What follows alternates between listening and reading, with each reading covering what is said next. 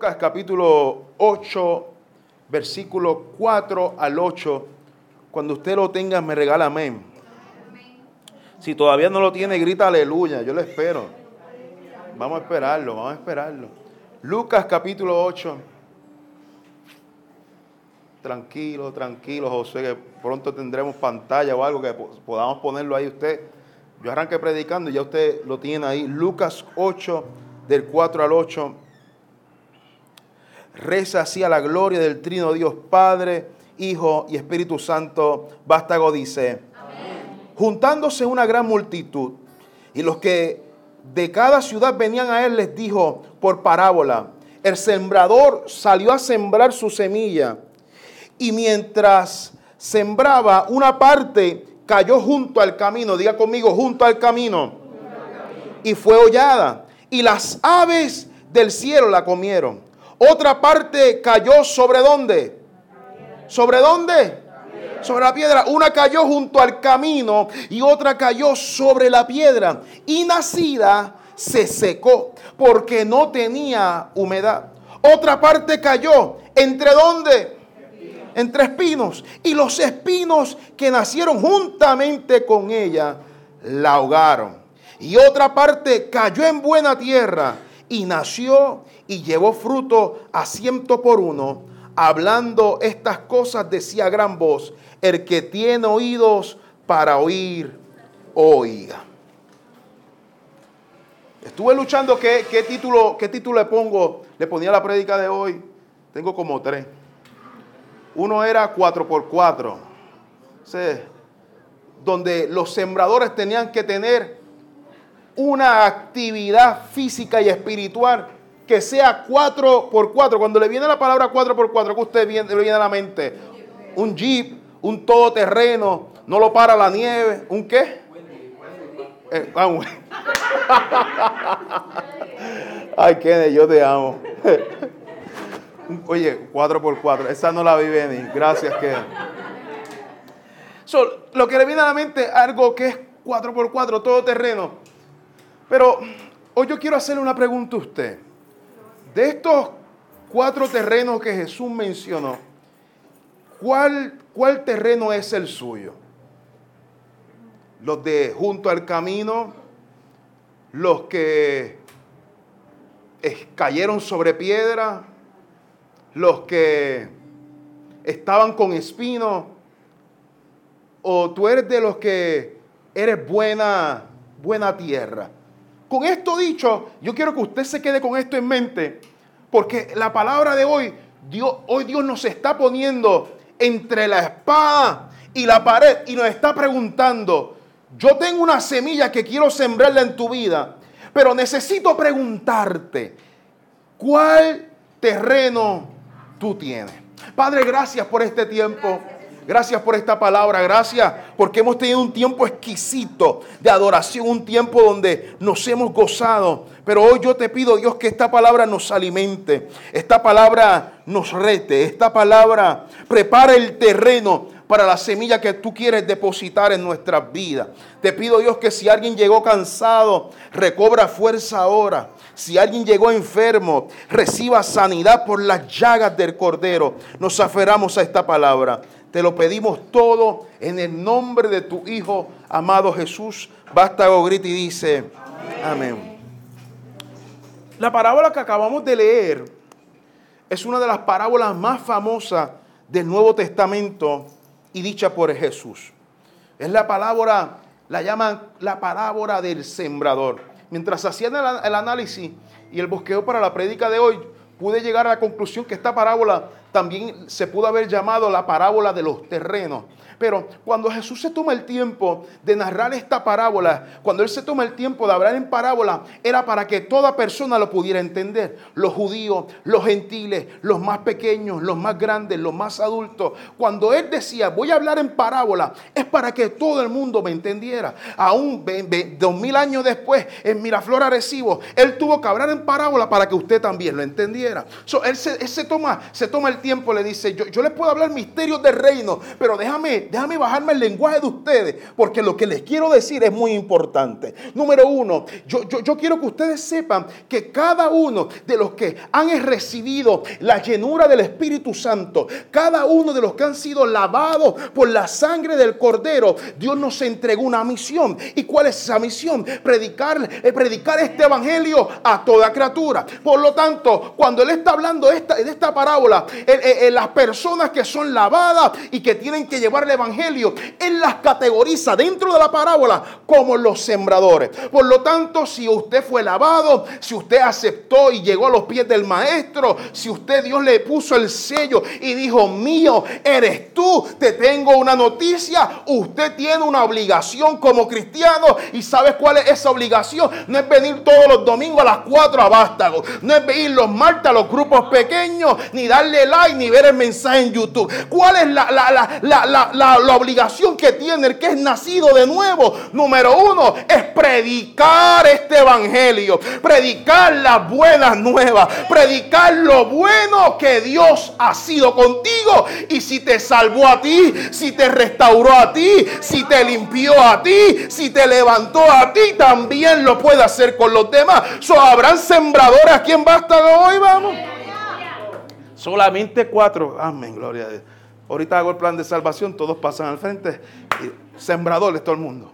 So, toca, toca que está tú a dile, ¿qué cara de sembrador tú tienes? Díselo.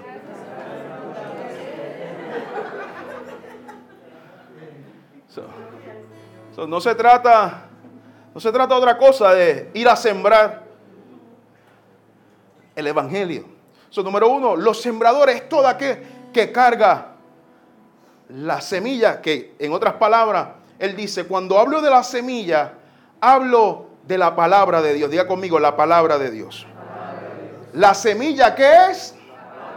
La palabra de Dios. Número uno, los sembradores somos nosotros. Y nosotros somos los que estamos a cargo de lanzar la semilla, que es la palabra, que es el Evangelio, que es las buenas nuevas de salvación. Casi nada.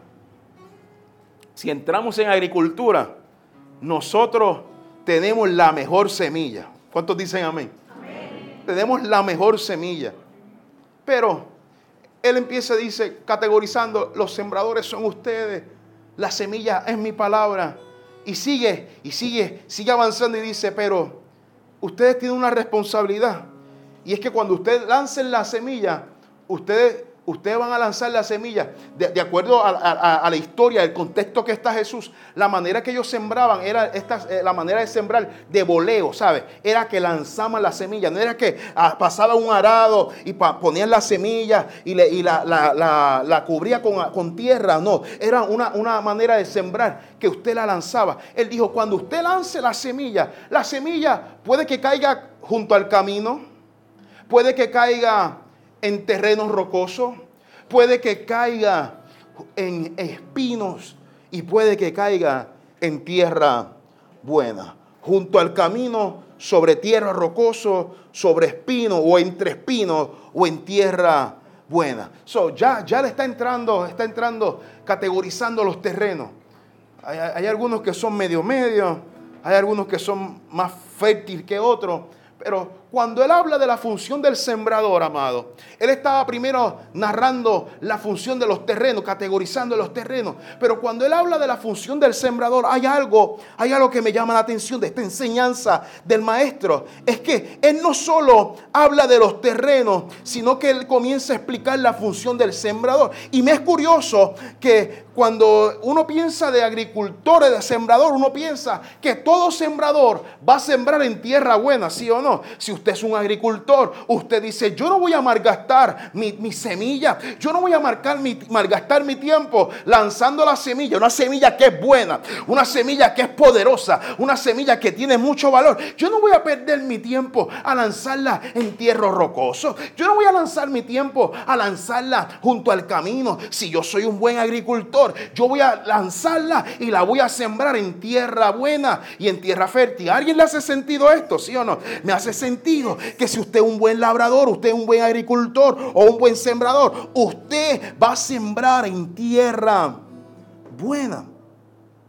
Pero la intención de Dios en esta parábola es que no estaba diciendo, no estaba diciendo que los que son sus sembradores, los que están a cargo de lanzar la palabra de Dios, consiste en predicar el evangelio a toda mm, mm, mm, no, no algunas, sino a toda criatura. No, no a unos cuantos, sino a qué? A toda criatura. Lo que implica que esta, este evangelio, esta semilla, no puede ser lanzada a un solo sector o a un solo grupito, sino que tiene que ser lanzada y predicada a toda criatura. yo no sé si hay aquí hay hay sembradores del reino, pero prepárate para meter tu mano en el bolso de semilla y tienes que estar preparado para lanzarla, amado, en semilla, en corazones altivos, en corazones malagradecidos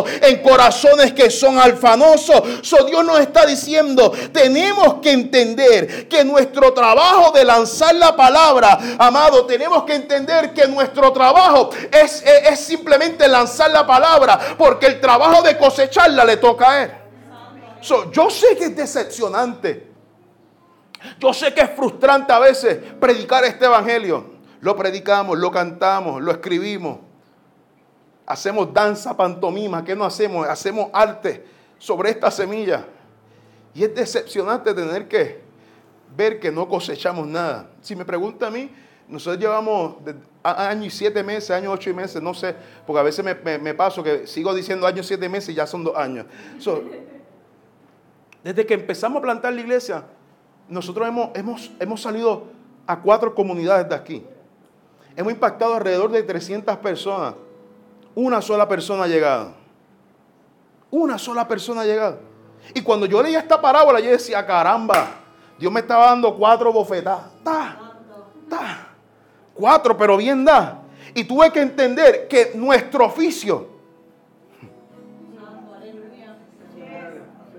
nuestro oficio es predicar la palabra. Es lanzar la semilla. Quien se trata, quien se encarga de cosecharla, quien se trata de que eso rinda fruto, eso le toca a Dios. Hoy Dios te está diciendo, ah, tu obligación no ha cambiado si, si te dejan de hablar o no te dejan de hablar. Tu obligación no ha cambiado si te oyen o no te oyen. Tu obligación no ha cambiado si te bloquean o no te bloquean. Tu obligación es seguir predicando este evangelio a toda criatura. Acéptame, ámame, critícame, piensa lo que quiera, pero nuestra responsabilidad no determina nuestro oficio, no es determinado por la gente que está oyendo la palabra. Nuestro oficio es por el mandamiento que Dios nos dejó. Predicar este evangelio a toda criatura. So necesito que cuando tú salgas de este culto, tu, tu, tu, tu propósito no es venir los domingos a Vástago. Tu propósito es lanzar la semilla que Dios te dio. Que se prepare tu comunidad, que se prepare tu familia, que se prepare tu universidad, que se prepare el círculo de gente que te rodea. O te aceptan o no te aceptan, pero vas a seguir lanzando lanzando la semilla.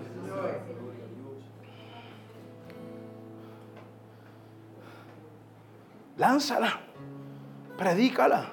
O sea, sea, sea el don que Dios te dio, hazlo. En el talento que Dios te dio, hazlo. Ah, es que yo no sé predicar. Es que yo no sé cantar. La mejor semilla que tú puedes predicar es tu vida, tu comportamiento, cómo te comportas. No cuando están los, los, domingos en la iglesia, todo el mundo es cristiano. Todo el mundo adora cuando worship está aquí adorando. Menos cuando el pastor cantaba las primeras tres semanas. Eso. Ahí no se puede adorar a Dios. Adora mejor en tu casa. Pero es fácil, es fácil, es fácil adorar a Dios. Cuando, cuando hay un, un ministerio de adoración apoyando, diciéndote levanta las manos con, unas notas bonitas allá arriba. Es bueno, es bueno ser fiel a Dios en un ambiente donde su presencia está presente todo el tiempo. Pero Dios nos está enseñando hoy. Yo sé que te va a frustrar, porque hay terrenos que cuando tú lances la palabra no, no la van a recibir bien. Hay terrenos que cuando tú lances la palabra no la van a aceptar. Pues Dios te está diciendo, no te frustres, porque mi, tu trabajo es lanzarla, mi trabajo es cosecharla. ¿Cuántos pueden decir amén? amén. So, casi no, no te frustres. No estás liberado de tu obligación de sembrar la semilla. ¿Por qué? Porque tu trabajo es lanzarla y el trabajo de Dios es cosecharla. Ahora, ya hablamos de la responsabilidad del sembrador. Usted como, como sembrador tiene una responsabilidad y es que usted tiene que ser cuatro por cuatro. Usted tiene que ser todo terreno. En la iglesia, en el trabajo, en la casa, en todos lados. Cuatro por cuatro. En Facebook, por todos lados. Cuatro por cuatro. Ya, ya usted sabe cuál es su responsabilidad como sembrador. Pero ahora vamos a la responsabilidad suya de su terreno. Alguien diga amén, por favor. Yo se lo dije, aguántese. Ah, está fine, voy a predicar. Pero, ¿qué pasa con las semillas que Dios te ha lanzado a ti? ¿Están creciendo? Hello. Pastor, crecieron más que un poquito.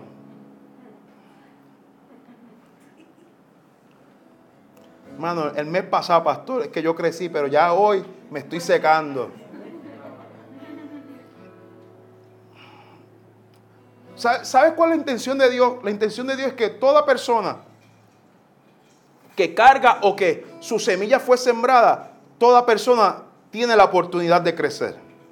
no importa tu historia, no importa tu origen, no importa cuál ha sido tus caídas ni tus tropiezos, toda persona en el reino de Dios, hello, en las manos y en las palmas de Dios, todo el mundo tiene la oportunidad de crecer.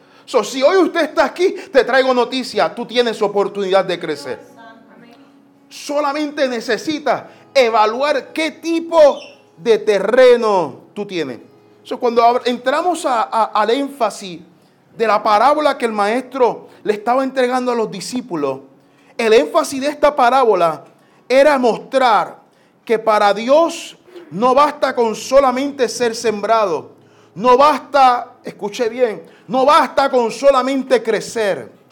Para Dios el énfasis de esta parábola no bastaba con solamente echar raíces. El propósito mayor que él estaba enfatizando dentro de esta parábola es que eh, eh, eh, el, mandamiento, sobre todo cristiano y sobre todo discípulo, es que, número uno, no, no bastara con ser sembrado, no bastara con crecer, no bastara con echar raíces. ¿Y cuál es el propósito del cristiano? Simple, en dar fruto. ¿De qué, ¿De qué, le vale a usted que usted fuera sembrado? ¿De qué, ¿De qué le vale a usted que usted, amado, comenzara a crecer? ¿De qué le vale a usted que empezara a echar raíces? Si la vida de usted como cristiano y como, como discípulo está carente de frutos. Por eso el énfasis de esta parábola era simple. Que el dar fruto, escuche esto, es la característica sustancial que identifica a alguien que es discípulo de Cristo. ¿Cuál es la evidencia de alguien que dice ser discípulo de Jesucristo? Simple, que da fruto. ¿O acaso la Biblia no dice por su fruto? Qué bueno que no dice por cuántas veces va a la iglesia. Qué bueno que no dice por, la ropa que te ponen. Qué bueno que tú dices que no es por la obra social que tú haces.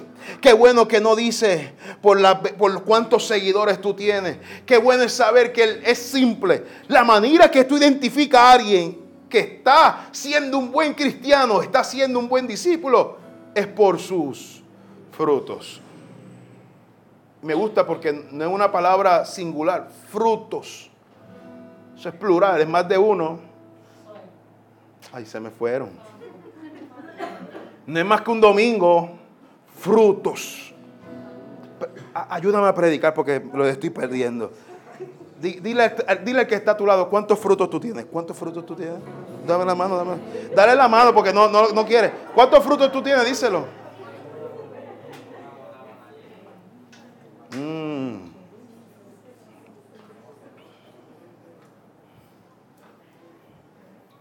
¿Cuántos frutos tú tienes? ¿Por qué? Porque los frutos es la evidencia de que usted es un verdadero cristiano. Usted es un verdadero discípulo. So, él entra con esta parábola. Número uno, le dice a los sembradores, tienen que ser cuatro terrenos, cuatro por cuatro, todo terreno. Y ahora les dice, pero necesito que cuando se traten de terreno, y cuando se trate de la semilla, no basta con ser sembrado, no basta con crecer para arriba, no basta con crecer para abajo. Necesito que dé fruto. Y ahora, cuando empieza a categorizar los, los terrenos, él le dice, están los que están junto al camino, están los que son tierra rocosa, están los que están entre espinos y están los que son tierra buena. Pero yo los llamo de la siguiente manera. Yo llamo que hay cuatro tipos de personalidades. Y no voy a decir dentro de la iglesia, hay cuatro tipos de personalidades. Están los que, los que son apáticos. Están los que son superficiales. Están los que son ambiguos. Y están los que son productivos. Jesús lo dijo más bonito que yo. Están los que están junto al camino. Están los que están en tierra rocosa. Los que están junto al camino son los que yo llamo apáticos. Los que están en tierra rocosa son los que yo llamo los tipos de personas que son superficiales. Están los que están entre espinos. Y estos son los que yo son, los que yo digo que son ambiguos. Y están los que son tierra buena. Que todo lo que tú plantas ahí, todo crece. Porque son productivos. Hablemos, hablemos de la gente que son apáticas. No están en Bastago, están en otro pueblo. La gente que son apáticas. La gente que son apáticas tienen un corazón. Escuche, tienen un corazón que es duro cuando Jesús está hablando de los terrenos en esta parábola, Él está hablando de los corazones.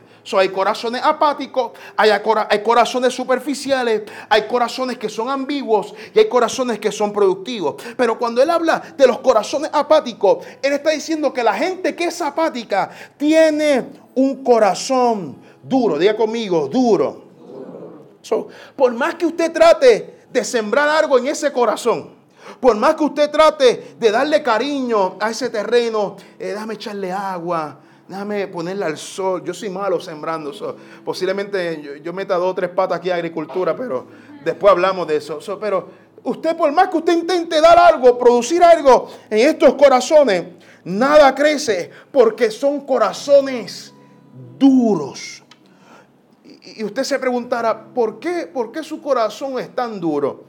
Sus corazones se han endurecido debido a que su terreno ha sido transitado por tanta gente y tantas cosas que cada pisada, aleluya, que daban en ese terreno o en ese corazón lo iba endureciendo cada día más.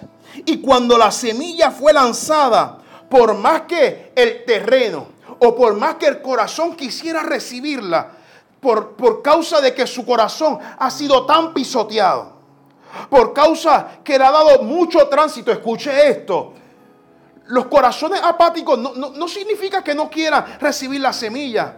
El problema de los corazones apáticos es que le han dado, han abierto ese, ese expreso y ese peaje para todo el mundo. No solamente para gente, sino también para cosas. Y cuando llega el momento de que usted quiere recibir la palabra y la semilla, se percata que como usted ha dejado entrar tanta cosa en su corazón, hey, vástago, ten cuidado a quien tú le permites transitar por tu corazón. Hay alguien acá conmigo, ten cuidado en quien tú le das permiso de entrar a tu corazón. Porque cuando quieras recibir la palabra, te va a dar la sorpresa que por más que le eche agua, por más que usted tenga coquete con la idea de que la semilla crezca, su corazón está duro su corazón está endurecido, provocando que cuando la palabra sea lanzada, la palabra o la semilla se quede expuesta. Y al quedarse expuesta, a no, no, no entrar y profundizar en la tierra, al quedarse expuesta, ocurren dos cosas.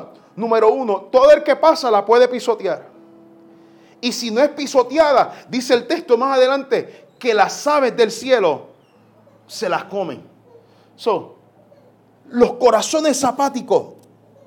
Dios nos estaba enseñando que son la gente que han permitido que muchas cosas transiten por su corazón, provocando que el corazón se endurezca y, y no permitiendo que la semilla germine dentro de su vida. Ahora, nos enseña algo. Número uno, tengamos cuidado en qué y quiénes dejamos entrar y transitar en nuestro corazón. Pero también el problema de tener corazones apáticos es que si alguien no te lastima, el diablo te roba la bendición.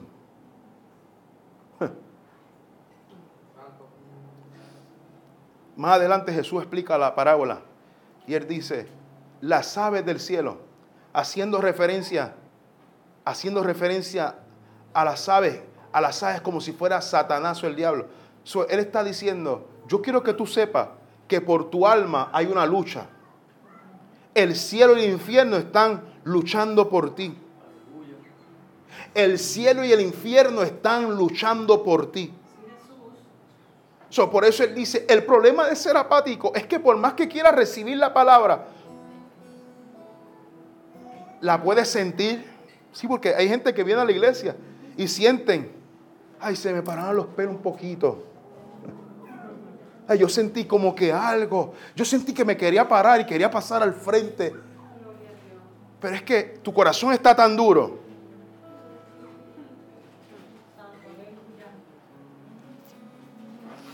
tu corazón está tan duro que cualquier ataque o cualquier viento o cualquier avecita que llega te roba la palabra que Dios depositó en ti. quiero, quiero preguntarte hoy, ¿qué terreno tú tienes? Yo espero que el apático no sea. Porque el problema de los apáticos es que en ningún momento le dan la oportunidad a que el Espíritu Santo y Dios opere en su vida cuando vemos, vemos la vida de, de, Judá, de Judá, él es el vivo ejemplo de alguien que caminó con la semilla. Alguien que durmió con la semilla. Alguien que vio que la semilla hacía milagro. Pero su corazón era tan y tan duro que cualquier ataque del diablo, mira, le robó la semilla que le pertenecía a Dios. So, los corazones apáticos son los que tienen el corazón duro, pero número dos, él dice, hubieron otros que la semilla fue lanzada y cayeron en terreno rocoso. Estos son los que yo llamo corazones superficiales. A diferencia del primer terreno, este, este terreno, este suelo, no es duro como el primero este, este terreno permite que la semilla comience a germinar.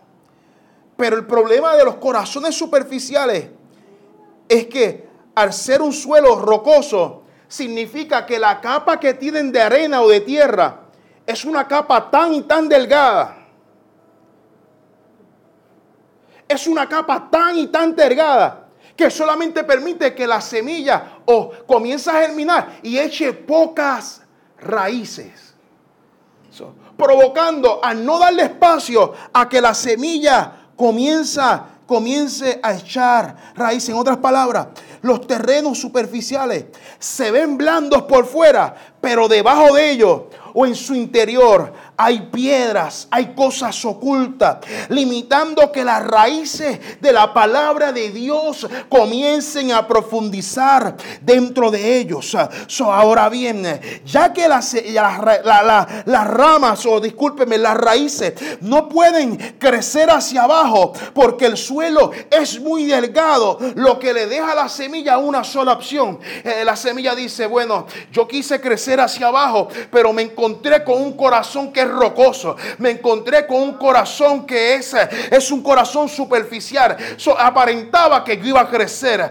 Parecía que yo iba a germinar. Parecía que yo iba a germinar y dar fruto. Pero cuando comencé a crecer hacia abajo y empecé a echar raíces, me topé que de momento había un pedazo de piedra que no me dejaba crecer decido comenzar a crecer hacia arriba. Y de momento el sembrador se emocionó y dijo, este comenzó a dar fruto. Mira que, mira que bien está creciendo. Pero para su sorpresa, cuando llegó el momento que el sol le daba, lo que comenzó a crecer rápido, comenzó a marchitarse por causa de que las raíces no eran tan profundas, por causa de que las raíces no habían crecido demasiado hacia abajo, porque no tenían ya nutrientes ni tenía el agua suficiente para poder sobrevivir. So, amados, ah, ah, yo tengo, los apáticos tienen gran problemas con Dios, pero yo tengo problemas con la gente que son superficiales. La gente que son superficiales son gente que dicen, bueno, yo, yo, yo soy de los que quiero ver crecimiento rápido. Yo quiero ver las cosas que que crezcan rápido. Ten cuidado en querer exponerte rápido hacia arriba, porque si no te expusiste lo suficiente hacia abajo, cuando llegue la prueba, cuando lleguen las circunstancias, cuando llegue el sol y comienza a azotarte, no vas a tener las herramientas suficientes, no vas a tener el, eh, el cimiento suficiente, no vas a tener las ramas demasiado aferradas a la tierra con los nutrientes suficientes, con el agua suficiente para poder resistir a los ataques del enemigo. Y es aquí donde yo los escucho. Yo quería crecer. Yo, que yo quería seguir creciendo en la iglesia. Pero el problema es que tuviste algo, una, una euforia transitoria. Tuviste un momento de gozo temporal. Brincaste, danzaste. Dijiste, pastor, heme aquí, pastora, heme aquí. Le dijiste, Dios, heme aquí. Pero como querías ver las cosas demasiado rápido, no oraste lo suficiente. No te congregaste lo suficiente. No leíste la palabra lo suficiente. ¿Hay alguien aquí conmigo? No creciste hacia abajo porque querías ver los resultados rápidos. Y en la primera oleada de sol, es, que, es, que, es que el ataque es demasiado fuerte. Es que el sol es demasiado fuerte es que el diablo me dio demasiado duro. El problema de los superficiales es que le echan la culpa al terreno, a la semilla y al sol, pero no se analizan ellos mismos. Y Dios les dice, ni el sol tiene la culpa, ni la semilla tiene la culpa, ni el sembrador tampoco tuvo la culpa. ¿Hay alguien aquí conmigo? El culpable fuiste tú, que quisiste crecer demasiado rápido hacia arriba. ¿Sabes qué, iglesia? A mí no me sorprende la gente que crece rápido hacia arriba. Yo prefiero gente que se mantenga en el anonimato. Déjame apacentando las ovejas un rato más. Llegará el momento que voy a tumbar gigantes, pero déjame apacentando las ovejas. permite que tu corazón crezca. Permite que tu carácter crezca. Permite que tu madurez como cristiano crezca. Permite que tu, tu, vida como cristiano esté firme, fundamentada en Cristo, no en una emoción no en algo que se te pararon los pelos, no. No en algo que era una iglesia cool, no. No en algo, una iglesia que usaba antena y el pastor usaba gorra, no. Tiene que ser algo real. Tiene que haber un arrepentimiento real. No me digas que quieres crecer hacia arriba si todavía no le has dado oportunidad a que tu vida, a que tu corazón, a que tu fe se sea cimentada sobre la roca que es Cristo. Por favor, toca a alguien y dile, crece hacia abajo díselo. Crece hacia abajo, crece hacia abajo. Vas a estar en el anonimato un tiempo. Nadie te va a conocer, pero te aseguro llegará el día que cuando el sol te deje, cuando el ataque llegue, créeme que tú vas a permanecer como el monte de Sión, que no se mueve, sino que permanece para siempre. lo que mata a otro fortalece a otro. Solamente dime ¿Qué tan profundas son tus raíces? No me diga lo bien que canta. No me diga cuánto talento tú tienes. Dime cómo tú te has aferrado a la promesa y has echado raíz en Dios. Dime cuánto tiempo estás en búsqueda en los secretos. Dime cuánto tiempo te has dedicado a la lectura de la palabra. Dime cuántas veces has tenido que pedirle perdón. No solamente a Dios, sino a gente que estaba cerca de ti. Dime, dime, dime, dime que preferiste mantenerte en anonimato. Apesto oveja. Nadie me conoce, pero llegará el día que por más grande que sea el gigante, tengo el respaldo del Espíritu Santo de Dios. Llegará el día que por más que el enemigo esté detrás mío y el mar rojo al lado, al frente mío, Llegará el día que caminaré en seco donde otros se ahogan. Llegará el día que cuando otros en el medio de la pandemia se murieron, tú estuviste vivo y adorando a Dios. Llegará el día que cuando todos se divorciaron, tu matrimonio se pudo restaurar. ¿Por qué? Porque tenía raíces. él decide y dice, bueno, el problema de tener corazones superficiales es que se dejaron llevar por algo emotivo, por una emoción, por algo temporero. para la sorpresa del sembrador, pensó que algo estaba creciendo, pero era algo que iba a ser temporero, porque cuando el sol le dio, lo que fortalecía a otro, escuche esto, las pruebas que Dios permite es para dos cosas. Revelar quién está firme y quién no está firme. yo, yo, doy gracias a Dios porque cuando Él permite que ese sol me dé, que esa prueba llegue, es para llevarse todo lo que no le pertenece. Todo lo que está débil no es de Dios, iglesia. no es que el sol está fuerte, es que el ataque del enemigo. Y Dios diciendo, hermano, la semilla era buena. El sembrador lanzó la semilla como Dios le mandé. Te echaron agua, te echaron de todo, pero no quisiste seguir insistiendo hacia abajo.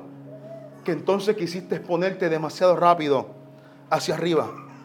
toca, toca al que está tú le dile, ¿qué, ¿qué, terreno tú tienes? Díselo, pregúntale, ¿qué terreno?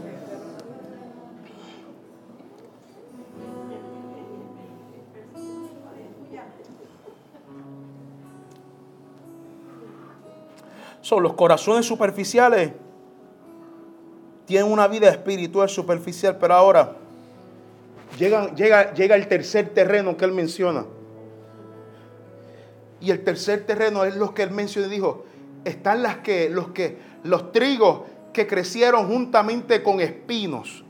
Y estos son los que yo llamo los corazones ambiguos. Este, este corazón, escuche esto, este corazón no es un corazón duro como el primero. No es un corazón blando y superficial como el segundo. Este tercer corazón, este tercer terreno, es un buen corazón. Es una buena tierra. Él no carece, escuche, él no carece de un terreno duro ni de un terreno superficial. Él es buena tierra y él tiene suficiente profundidad. El único problema de los corazones ambiguos es que comparten el terreno con otra cosa que no es lo de Dios.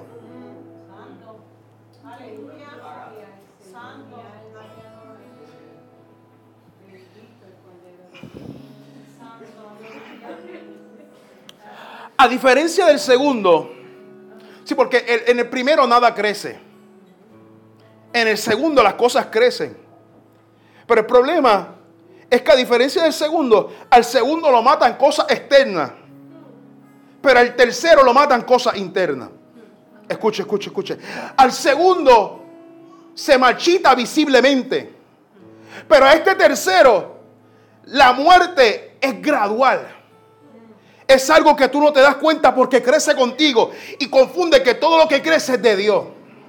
Diga algo, por favor, diga algo y confunde que todo lo que crece es de Dios. Y cuando te percataste, lo que creció contigo, juntamente contigo, eran cosas que te quitaron los nutrientes de la palabra de Dios.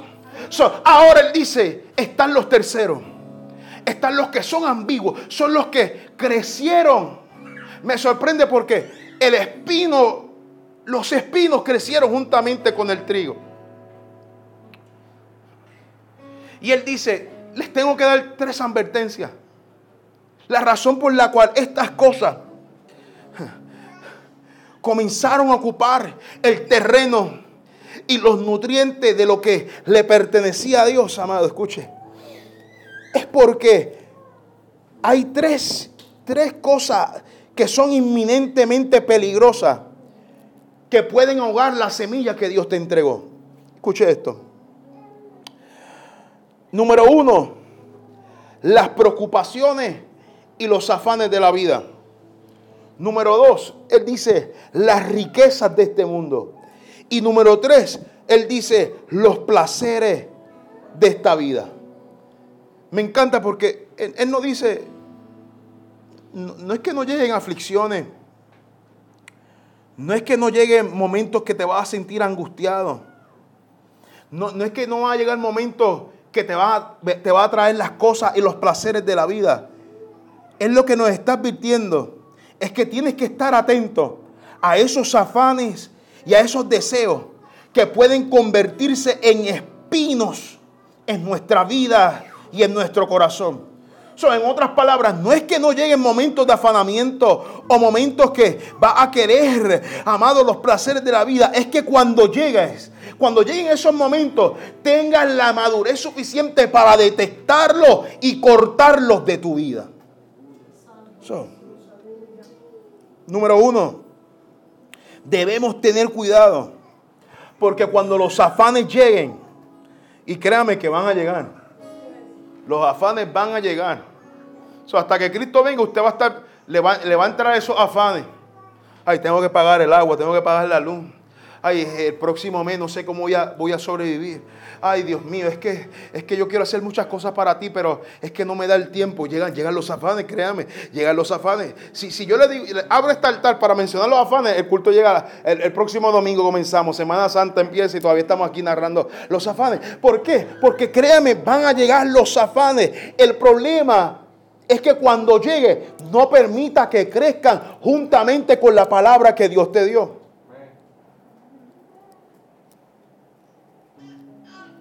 No, Dios, es que mira, es que ellos están creciendo, pero yo también estoy creciendo. ¿Tú no ves cómo yo estoy creciendo? Ellos crecen, pero lo que, lo que no saben el trigo es que los espinos roban los nutrientes más rápido, absorben más rápido. Es por eso que por más que usted comience a crecer en Cristo y permita que estas cosas, créame, lo va a empezar a matar poco a poco. Es por eso que el texto dice, al segundo, a los que son superficiales, el sol, mira, el sol los marchita rápido. Pero a estos, al tercero, son ahogados. En otras palabras, los espinos comienzan a enredarse con el trigo. Y de momento la palabra de Dios comienza, comienza a enredarte con las situaciones que tú le diste demasiado tiempo para que vivieran en, tu, en la presencia de Dios. En vez que cuando tocara la puerta le dijiste, Dios toma esto no sé cómo resolverlo, te lo entrego. Toma, toma mi vida, toma mis emociones, toma, toma mi finanzas, toma mi negocio, toma mi familia, toma mi matrimonio. Cuando llegue eso, no permita que siga creciendo. Y cuando viniste a abrir los ojos, los espinos crecieron más que la palabra que Dios te dio. por eso yo le digo, mira, amado, a los segundos usted puede detectar rápido que se está secando. Pero los terceros, los afanes de la vida, el querer tener riqueza, y no me malinterprete, ser rico no es pecado, pero el permitir que los afanes comiencen a crecer, el peligro es, no detectarlo rápido. una vez toque la puerta, dile, Dios, mira, aquí, aquí como que hay algo, aquí como que hay algo, como que no es tuyo lo entrego, vamos a cortarlo, Dios, dame la fuerza para poder cortarlo. Por eso, lo primero que nos advierte, atento a estos afanes y deseos que pueden convertirse en espinos en nuestras vidas. No es que no vayan a llegar esos momentos, es que cuando lleguen usted lo pueda, lo pueda detectar y lo pueda cortar. Por lo tanto, debemos tener cuidado porque los afanes van a llegar. Pero respecto a esto, Dios nos da unas promesas en la palabra y nos alienta diciendo en Filipenses 4:6, por nada estéis afanosos, si no sean conocidas vuestras peticiones, aleluya, delante de Dios en toda oración y ruego. So que cuando lleguen esas aflicciones, preséntala, en, no hay mejor lugar que presentarla en la presencia de Dios. Él dice, en toda oración y ruego, con acción de gracia. ¿Qué significa esto? Que mientras esté afanado, el gozo no se te puede ir. Ah, se le fue el gozo a dos o tres. Mientras esté afanado, el gozo no se te puede ir. Mira que está a tu lado y sonríele para que vea que, que gozoso tú estás. Hay dos o tres falsos aquí, Dios mío. Disimulan que sean.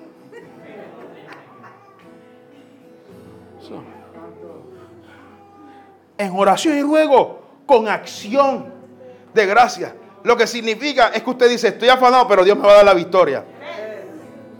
Estoy en crisis, pero voy a salir de esta.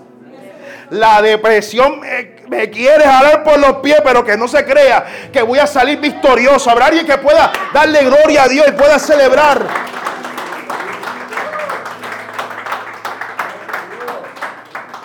Hay, hay otra promesa y dice, no os afanéis por vuestra vida, que habéis de comer o que habéis de beber, ni por vuestro cuerpo, que habéis de vestir. Porque no es la vida más que el alimento y el cuerpo más que el vestido. él, nos entrega promesa. Cuando él habla del segundo peligro, Jesús nos advierte del amor al dinero. Por eso la Biblia dice, ninguno puede servir a dos señores, porque aborrecerá al uno y amará al otro o estimará al uno y menospreciará al otro. No podéis servir a Dios y a la riqueza. Por eso, el, consejo que yo les puedo dar a usted hoy y el consejo de Dios es que si me sigues a mí, las riquezas te van a seguir. Si me sigues a mí, ya tú eres rico en Cristo Jesús.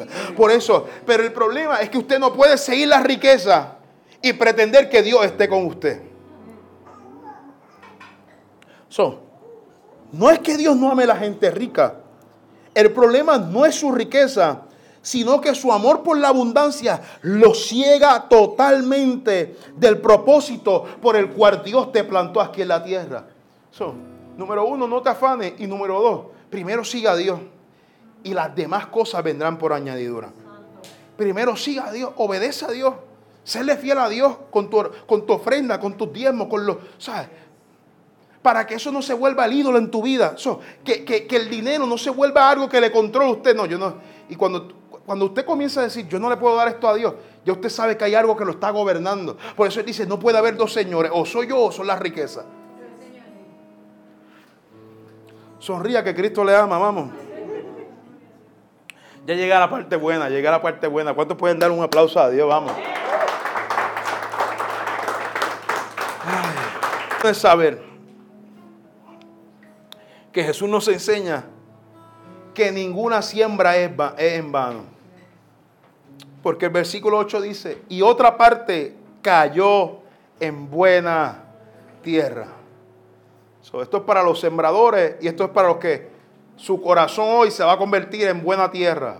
yo espero que usted no salga de aquí con un corazón apático, con un corazón eh, superficial o con un corazón ambiguo. Yo espero que usted salga con un corazón productivo.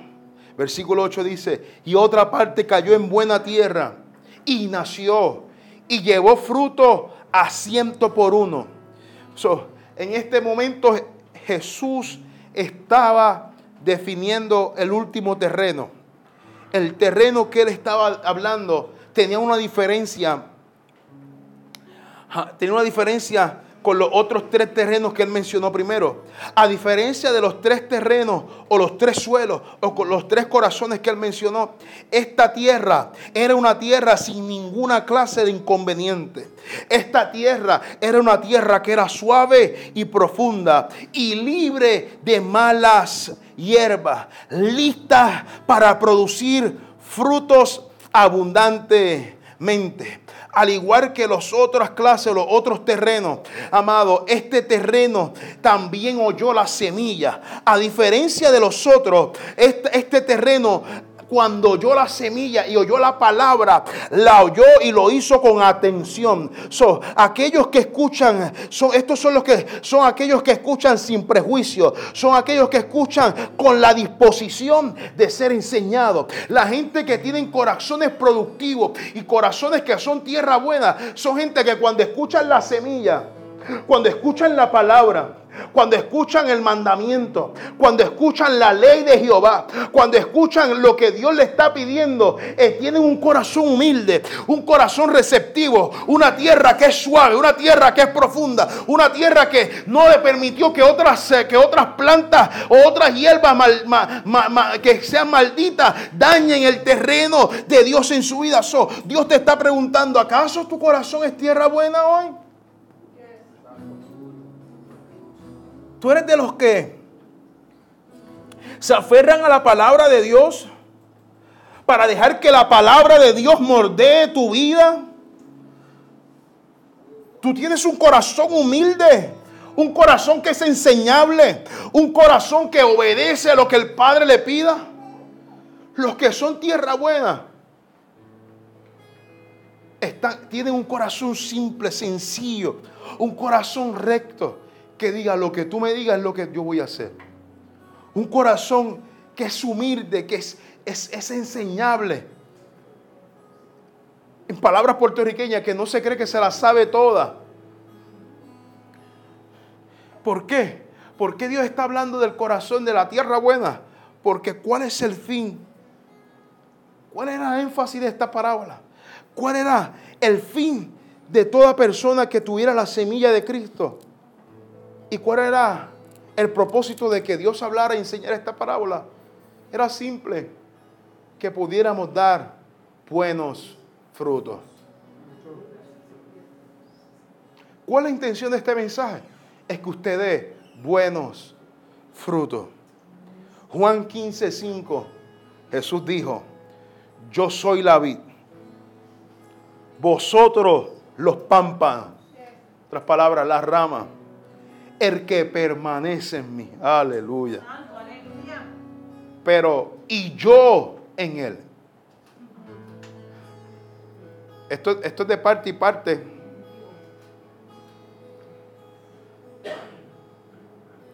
Hay gente que quiere pertenecer y entrar en Dios, pero también tienes que dejar que Dios entre en su vida. Y dejar que Dios entre en tu vida, tienes que dejar que Él tome el control y el timón de todas tus decisiones de toda tu vida. Esta es la parte que, mira, pica. Esta es la que pica. yo quiero, pero todavía no me des... Dame, dame un mes más a lo que... A lo que me preparo. A lo que me asimilo que... Es que voy a tener que renunciar a dos o tres cositas, Dios. Es que tengo que pedirle perdón y eso a mí no me agrada. Es que tengo que amar a uno de los que me odian. No, tampoco. Yo soy la vid, vosotros los pámpanos, el que permanece en mí y yo en él. Este lleva muchos frutos, porque separados de mí, nada podéis hacer.